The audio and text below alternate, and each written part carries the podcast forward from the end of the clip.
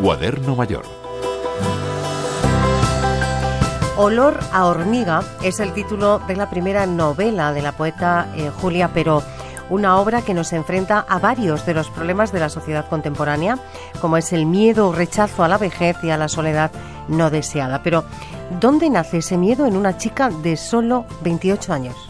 Al final es que creo que todo el mundo, viejos o jóvenes, eh, tenemos miedo a la vejez o la gran mayoría de personas, ¿no? Yo puedo preguntarle a mis amistades, a gente de mi edad, si tiene miedo a la vejez, a lo mejor la primera respuesta será decir que no, pero si les pregunto si ya se están echando serums antiarrugas, se preocupan por la salud de los huesos, probablemente me, dirán que sí, que ya incluso antes, ¿no? Hacia los 25 ya te venden como que es una gran necesidad echarse serum antiarrugas, eh, cuidarte, eh, beber agua, hacer ejercicio para perdurar en el tiempo. ¿no? Entonces sí, yo tengo miedo a la vejez.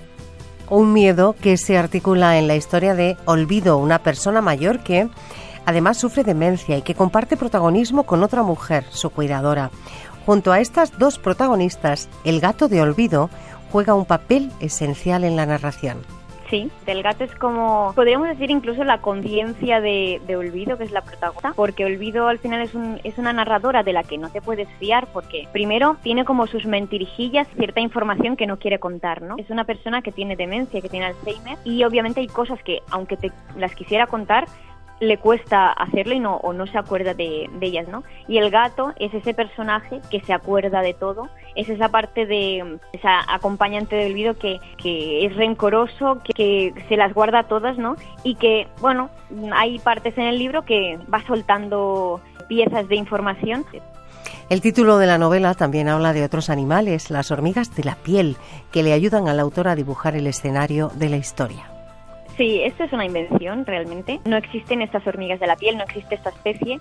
Sí que es verdad que he bebido mucho de, de, lo que son de lo que es el comportamiento de las hormigas y lo que son distintas em, especies de, hormigas, pero sí que es verdad que para esta novela, para las cosas que pasan en esta novela, necesitaba una hormiga un poco diferente que tuviera eh, hormigueros diferentes, no voy a decir cómo son, sí tienen comportamientos distintos, tienen más fuerza de lo que deberían, ¿no?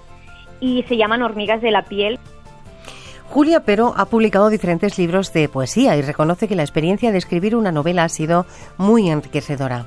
Pues mira, me costó mucho, porque mm, claro, yo estaba muy acostumbrada a escribir poesía, que es algo mucho más, digamos, irracional, mucho más libre, ¿no? Que más desde las entrañas. Y al escribir novela, que he de decir que la novela es muy lírica también, mm, la, la estructura de una novela es mucho más protocolaria.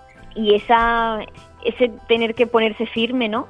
Ese tener que estructurar, al principio me costó, pero sí que es verdad que el cerebro yo creo que me ha cambiado la estructura y, y, ahora, de hecho, para proyectos futuros pienso más, me sale pensar más en narrativa que no en poesía.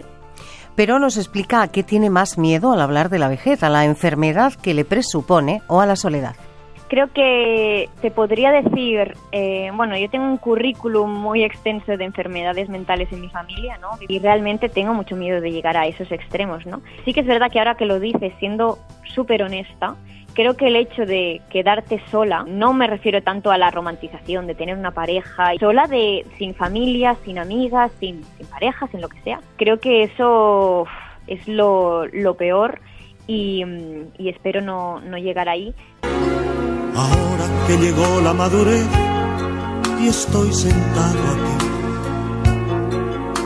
Ahora que ha Si necesita más información sobre este libro, puede visitar la página senior50.com o bien rtv.es. Ahora que se han ido todos a dormir y se ha quedado mudo el aire del salón. Ahora que la noche se ha quedado en paz, desnuda frente a mí Juan y Loro, Radio 5 Todo Noticias. Que se muere el fuego en el hogar y ves a los cristales una luna gris. Hoy quiero hacer balance de lo que gané y de lo que perdí.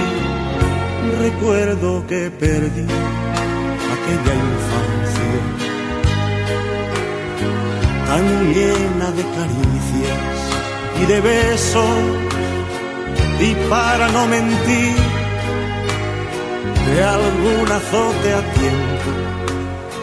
Perdí mi vieja escuela y a mi primer maestro y a una mujer con canas que me enseñó a rezar.